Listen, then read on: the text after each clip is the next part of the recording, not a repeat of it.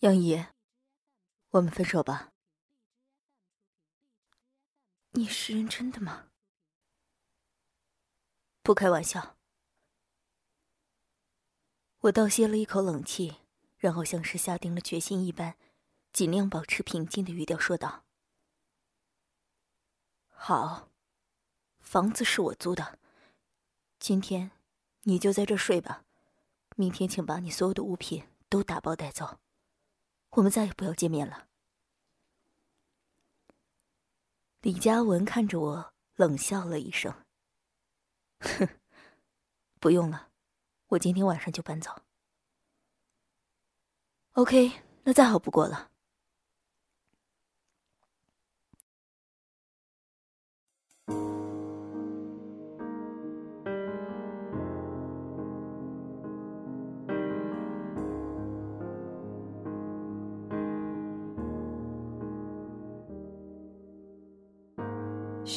是你对我坦白，将所有谜团都解开。无论解释多奇怪，没有谁是离不开，只是不够勇气更改，抹不掉过去和现在。别等到所有剧情还在对着空气念着不敢说出的对白。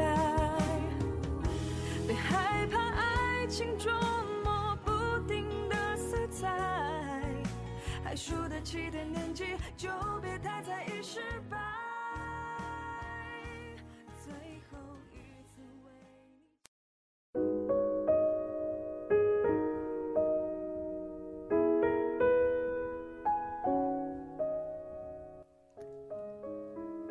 这是我和李嘉文两千一七年第十三次争吵。没别的原因，我又看见他在约炮软件上和陌生的妹子聊骚了，尺度之大，让我犯恶心。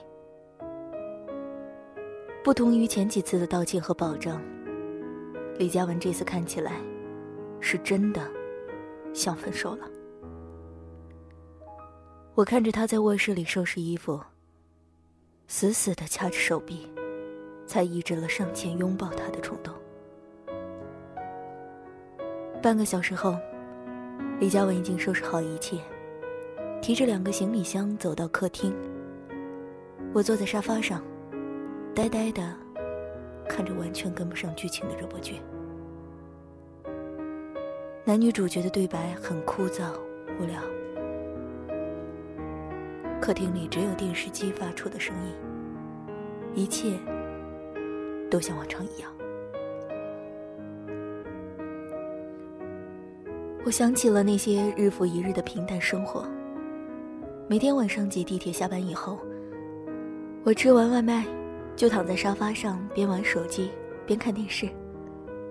日子无聊到要靠电视剧打发。我好像已经提前进入了中老年生活。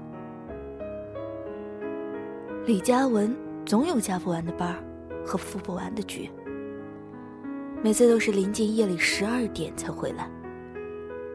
我通常已经在沙发上睡着，有时会被他叫醒，到房间睡觉。有时则在沙发上睡到天亮。今天是个例外，李佳文比我还先下班回家。我挺纳闷的，后来才想起来，他过两天休息，这么早回家，难得他没出去和他那帮朋友玩。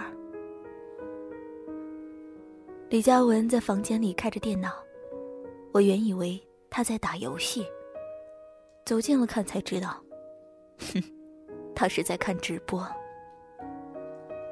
屏幕上穿着低胸装的女主播。正在讲一些带颜色的段子，口味之中有些辣耳朵。好看吗？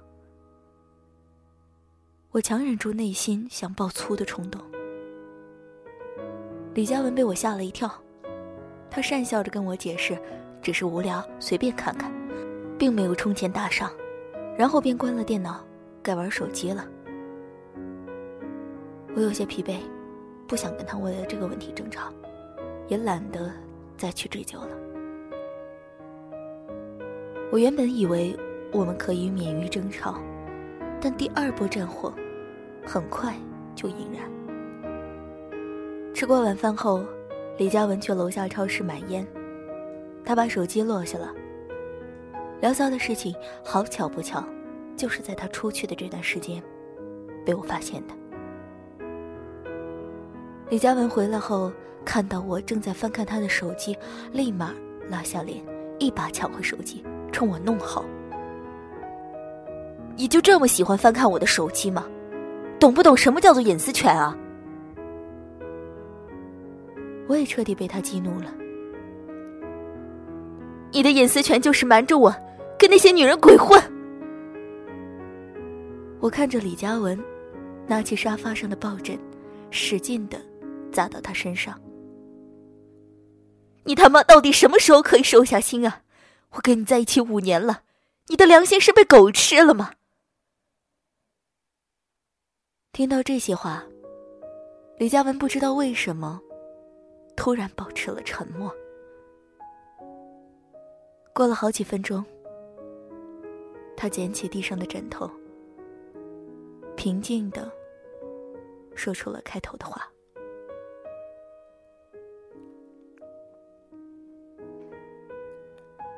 我走了，你保重。不记得过了多久，行李箱万向轮转动的声音和李佳文说话的声音同时传入我耳朵里。我假装没听见，视线一直没有离开过电视，直到关门声响起，我终于忍不住嚎啕大哭。一切都结束了，我在心里一遍又一遍的告诉自己，噩梦终于结束了。这一场梦我做了五年，现在终于醒了。我把头埋在臂弯里，不去想以后没有李佳文的人生会变得怎么样。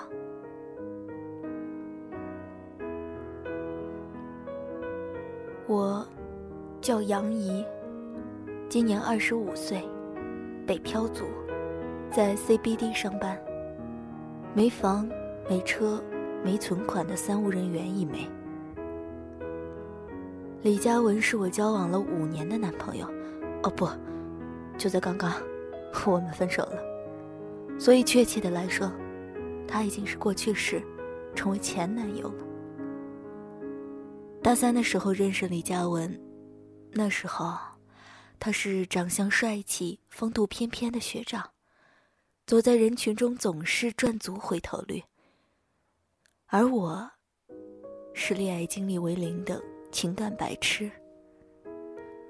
总听人说，没有谈过恋爱的大学生活是不完整的，所以大三的时候，我卯足了劲儿，要在毕业之前谈一场恋爱。恰好那个时候，李佳文毫无征兆的出现了。我们是在社团联谊的时候认识的，户外骑行。我的纯净水喝完了，可是骑了一半就好渴，前不着村后不着店的，把我急坏了。是李佳文主动把他还没有开瓶的矿泉水给了我。我带了好几瓶出来，这个给你喝吧。这是他和我说的第一句话。我至今依然记得，他对我微笑的样子，像极了玛丽苏电视里自带光环的男主角。那一刻，我沉睡了二十年的少女心，终于被唤醒。回到学校后，我没怎么费心思，就跟人打听到了李佳文的个人信息。他比我高一届，学的市场营销，和我一样是南方人，了解了大致的信息后，我开始没脸没皮的长达两个多月的倒追。李嘉文一直没答应。就在我准备放弃的时候，李嘉文却松口了。他说：“我们试着交往看看吧。”谁也没想到，这一试就是五年。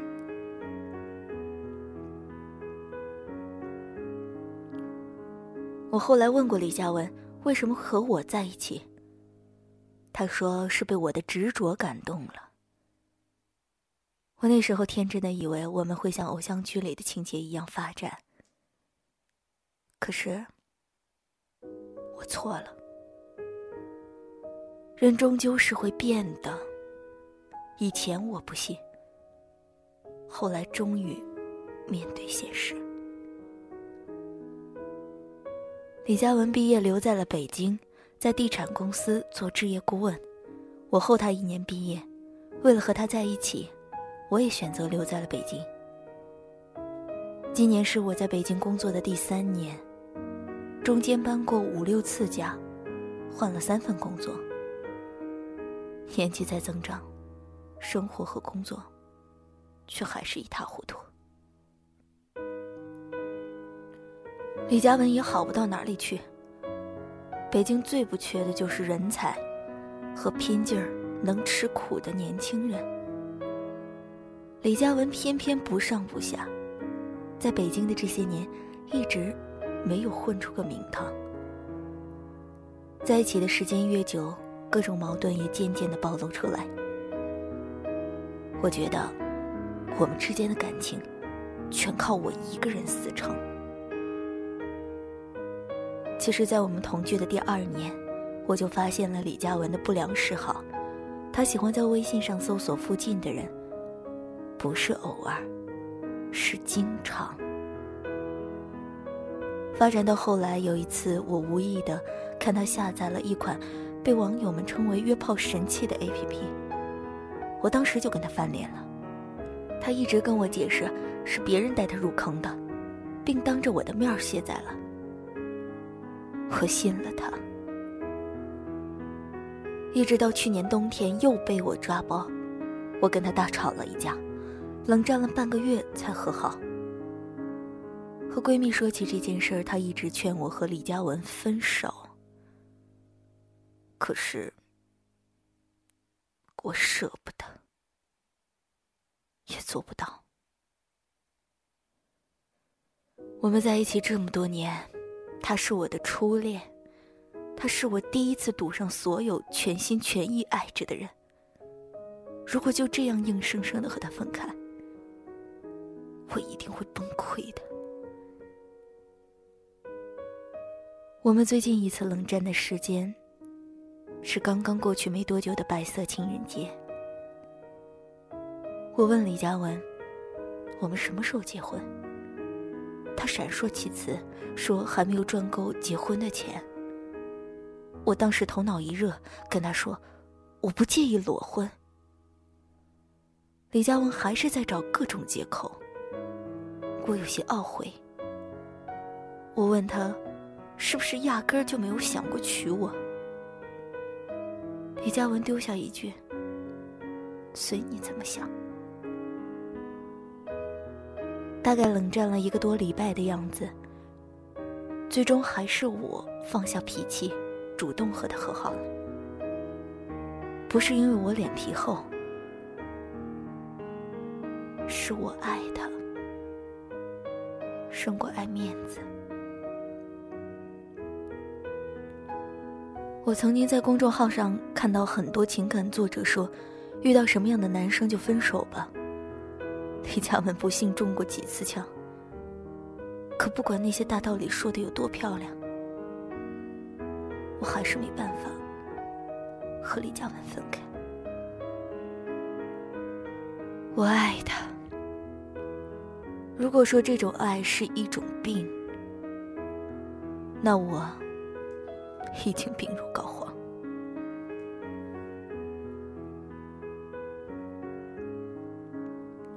恍惚间，电视上插播的巧克力广告，把我从回忆拉回了现实。我看了一眼手机，还不到十点，却像过了好几年。我关了电视，起身走进卧室，一眼就看到床头柜上放着自己以前给李佳文配备的钥匙。找睡衣的时候，后知后觉李佳文的衣服都已经被他带走了。衣柜突然空出一半儿，我忍住眼泪，一阵鼻酸。而宽敞的大床上还放着两个枕头。我们曾经在这张床上度过一个又一个黑夜，只是从今以后，李佳文再也不是那个伸手就能拥抱的。枕边人了。想到这些，我有些心烦意乱。洗完澡后，我又在洗漱台上看到了李佳文忘记带走的牙刷和漱口杯，眼睛再一次酸涩。犹豫再三之后，我把它们都扔进了垃圾桶，又把房间里里外外清扫了一遍，把所有和李佳文有关的东西。都扔进了同一个垃圾桶里，就连他用过的烟灰缸也一并扔了。拾掇好一切，已经快十二点了，我终于爬上床。刚登上微信，就收到一条来自李佳文的信息，内容很短，只有三个字：“互删吧。”我点开他的朋友圈，如我所预料的一样，是一条横线。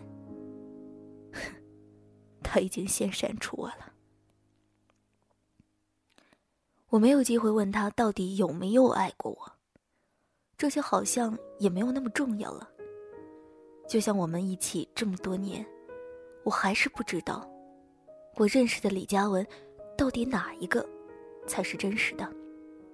但我知道，自己最爱的，是那个第一眼就让我怦然心动的嫌疑少年。这就够了。我看着微信上备注的“李先生”三个字，苦笑了一下。翻看以前的聊天记录，才发现，我们已经很久没有聊天了。大概是因为住在一起。天天都是抬头不见低头见，我们之间已经省去了网上交流。看了十多分钟后，我终于也删除了他。QQ、电话、微博等所有和李佳文有关的联系方式，我也都删除拉黑了。之后关了手机，望着天花板发呆。翻来覆去，都睡不着。最后无奈，起来到客厅看电视。窗外夜深人静，我窝在沙发上，一边看着无聊的午夜档电影，一边忍不住感慨：夜真漫长。可是夜再漫长。也总会有天亮的时候。渣男再渣，也是认真爱过的人。我知道，遗忘和放下都很难，可总要走出迷途。过去已经够糟糕了，未来不能更糟。那么，分手快乐，杨怡小姐。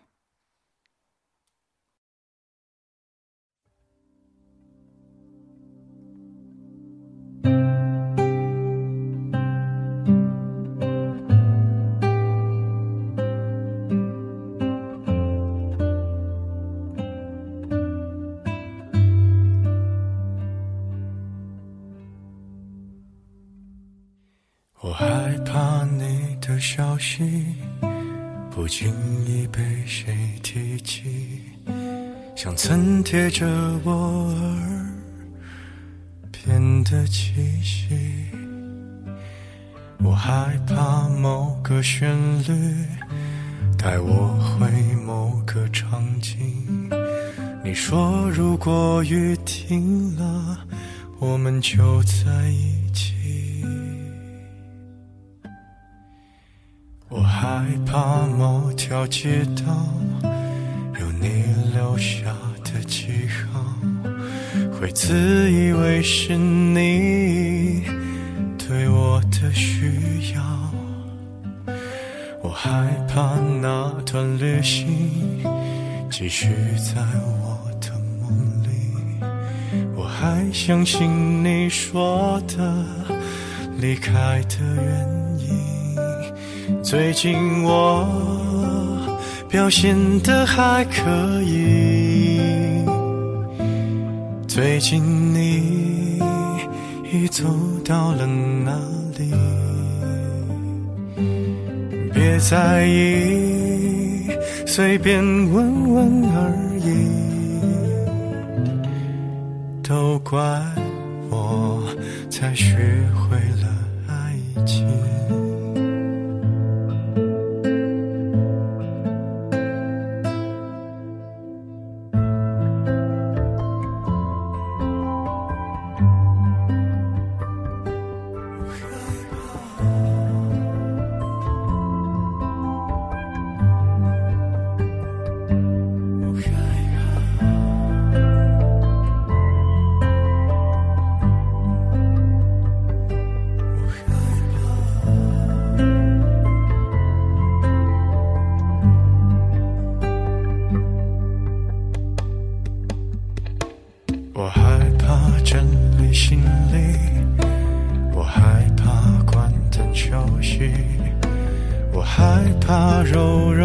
揉眼睛就错过了你，我害怕人潮密集，我害怕山川消息，我害怕我在附近却找不到你。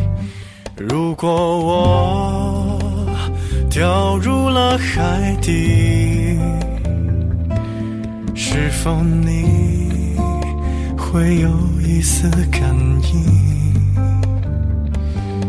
别在意，随便说说而已，别优雅